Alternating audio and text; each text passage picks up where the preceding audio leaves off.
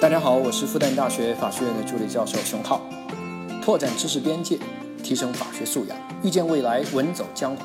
来到屌丝法学，你就是法学达人。你好，欢迎来到在喜马拉雅独家播出的《屌丝法学》，我是结婚五年了的志兴，强行增加一下自己聊婚姻问题的权威感。哼哼哼哼，开个玩笑，今天咱们的节目貌似有标题党了哈。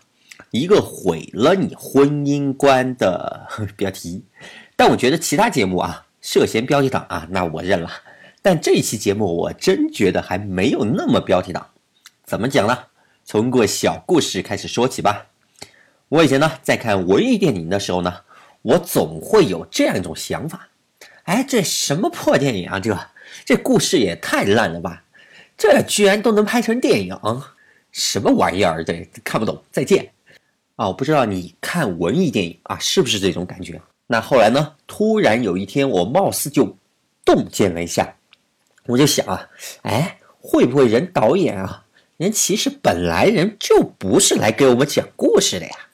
再说了，谁规定了这电影啊啊一定是要用来讲故事的呀？啊，电影本来就是第七艺术啊，号称，那人完全可以是表达一种所谓的啊情感呀。情景啊啊，一种暴力感或者一种气氛啊，反正啊就是不用来讲故事。于是呢，我就稍微逛了一下各种文艺电影的圈子，我发现啊，这个观点啊，那原来就是看懂文艺电影的入门观点。也就是说啊，你先把这个观点那给建立了啊，就是这个谁跟你说的电影啊，一定是要来讲故事？哎，就这个观点建立了以后呢，你就会发现，哎。这文艺电影啊啊，那就能开始入门了。那我们今天要说的呢，就跟这个故事啊有一点像。咱们把一个观念给建立了，咱们以后对婚姻观啊，那可能就会有完全不一样或者极其独特的观点或者看法。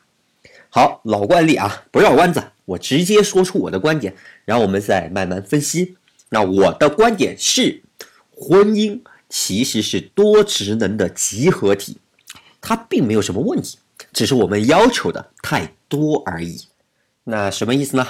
我们从中国古代为什么会有婚姻制度来看啊，你一看你就明白了。那中国古代的婚姻制度呢？啊，它是要解决什么问题？你仔细分析以后，你就会发现它核心啊，它就解决三个问题。第一个啊，保证生育；第二，解决继承；啊，第三，妇女的社会保险。那保证生育，第一个啊，好理解，男人们呢用这套制度来保证这个生出来的孩子啊是你的，不是隔壁老王的。哎，那终极目的呢，其实啊就是把财产那传给孩子喽。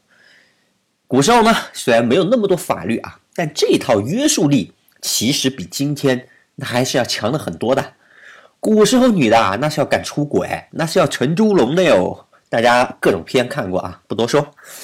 而古代婚姻制度啊，它另外一个重要的职能就是妇女的社会保险。那说白了，那就是把各自的女人养好了，别给国家添负担。你看啊，不管哪个朝代，那基本上妇女啊有三种情况：她不休妻，她不准休妻的。第一，雨耕三年丧，媳妇儿守孝三年，你不能休了。第二，有所娶无所依，娘家没人啦。你不能把人休了，给国家添负担。第三，其实，在今天还蛮有借鉴意义的，什么呢？前贫贱后富贵。你糟糠之妻啊，在她最青春美好的时候呢，价值最高的时候呢，哎，跟了你；而你呢，那个时候是最贫贱的。而现在啊，你通过各种积累，然后你发达了，糟糠妻呢，也价值啊降了很多。那你呢？现在要休了糟糠妻啊，那国家可不答应。其实呢，古代啊也不用休啊，他纳个小妾他就好了。只是现在啊，那你就甭想了。好，这就是中国古代要解决的三个核心问题：生育、继承和妇女的保险。当然，还有一些其他的，我认为没那么重要的呃问题啊，比如像配置家庭的这个财产或者双方的财产。男方要送彩礼啊、嫁妆啊等等啊，但这些不重要，我觉得。好，核心问题就刚刚三个啊，但其实这个生育和继承，呃，如果你从更大的一个范围，那只算一个问题，我们暂且就把它算三个吧。OK，注意，婚姻要解决的问题，在中国古代就这三个，就此打住。古代婚姻，想想可是稳定了几千年呀。你会发现，它居然真的就只解决这三个问题。所以啊，在中国古代，这三个问题解决好了，那就是完美的婚姻，标准的婚姻。它不再要求其他的什么东西了，甚至可以跟其他东西分离。哎，这是什么意思呢？其他东西也正是我们现代婚姻要求的那些东西。好，我们来对比一下啊，我们现代婚姻一段完美的。婚姻啊，要求什么东西？我们来说一下啊。我们认为现代啊，一段完美的婚姻，第一要有爱情，对吧？最好是那种炙热而持久的爱情。那各种心理学家告诉我们啊，这其实不太可能，这是别人说的啊，不是我说的啊。古时候的婚姻呢，那都是父母之命啊。第一次见新郎，那都是在洞房的床上了，这能有什么爱情，对不对？那古时候的婚姻认为呢，我们不需要爱情啊，爱情你自己去青楼里面去找喽啊！注意，青楼和妓院啊是两码事儿，所以呢，古代的婚姻啊，那爱情跟婚姻也是两码事儿。但是呢，我们现代的婚姻，这是最基本的前提呀。那这也是很多人变成了单身狗的重要原因啊。那我们现代人呢，第二个要求什么呢？啊，配偶这个钱越多越好啊。而古时候呢，只讲究门当户对啊，那就 OK，这个跟我们差距不算大吧？我们略过。第三个，我们现代人要求两口子啊啊，那要有共同语言、共同爱好，如果可以的话啊，那最好能达到灵魂伴侣哎那种程度。这个要求那真高啊！从概率上讲啊，这辈子都遇不到一个，那都正常。古时候要求有什么共同语言？不需要的，对不对？现在你看。这要求挺高。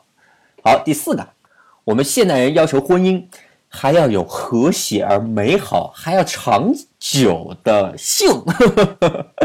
我不多说了啊，这个是真难吧？好，第五个，我们现代人要求婚姻对方的性啊，我们要专一啊，要独占。这个我们现代人一直在努力。但是效果啊不是很好，你看连美国总统还有各种明星大腕儿那都出轨了，这些不用讲了。而在中国古代呢，性和婚姻那完全是可以分离的呀。啊，这小妾什么的那都不说了啊，婚后上青楼那没人管你呢，对不对？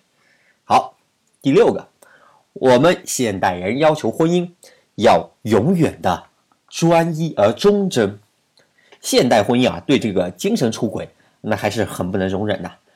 你和婚外和一个女的谈恋爱，哪怕没有发生性关系，那别说道德不允许了，婚姻法忠诚义务啊，那就不答应啊。当然，这个实践当中怎么取证啊，这是另外一回事儿。以后我们可能在讲实践技巧的时候会说一点。哈哈好，第七个，我们现代人要求婚姻啊，要重新调整一下双方的。家庭的财产的各种分配方式啊，包括未来收入的分配方式。那以后呢，就是夫妻共同财产喽，夫妻共同债务了。好，第八个，我们现代人要求对方啊要有互相互助的帮助义务，那约等于古时候的保险吧，只是不限于男女了。当然，除了这些，还有一大堆乱七八糟的东西。我们现代人还要求什么啊？完美的婚姻啊，要求对方有。什么颜值啦、身材啦、身份啦、性格还要好，还要多陪伴自己，还要保证生育啊、保证继承等等的这些都不说了。那说完这些，你会发现，我们现代人啊，对婚姻那个要求啊，那比古代人那简直不要太多。如果婚姻是一桌菜，我们对婚姻每一个要求就是一道菜的话，你会发现古代人啊，他点满。三个菜，他就 OK 了，菜一上来就可以开吃了。但是呢，我们现代人要求的可不止这里啊，很多人啊，那至少要上够八道菜，这饭才能开呀。而且很多菜啊，那是必点菜，必须要有，否则这顿饭我宁可不吃。什么所谓的宁缺毋滥，不就是很多人奉为圣经的准则吗？那这也是造成单身人口过多的一个重要原因啦。当然，还有另外一种情况啊，就是在点菜的时候，这道菜是有的，但吃着吃着呢，就吃没了，吃完了，或者被人端走了，那我立马掀桌子。这是什么？这就是离婚原因过多的原因了。所以啊，两口子在什么菜是必点菜上，就容易发生分歧啊，也比较容易掀桌子。比如啊，你老婆觉得啊，假设财产和婚姻啊是可以分离的，于是呢，悄悄的哎准备了很多小金库，而老公呢觉得性和婚姻啊完全是可以分离的嘛，于是呢，经常去东莞出差之类的，呵呵呵，懂的。好，说到这里啊，我想你应该能理解我之前说的那句话了吧？婚姻其实是多职能的集合体，它并没有什么问题。只是我们要求的太多而已。好的，这个话题一期说不完，我们下期继续。本期节目呢就到这里了，能听到最后的都是真爱。如果这帮助到你，也希望你能分享给身边的人。好，我是志新，我们下期再见。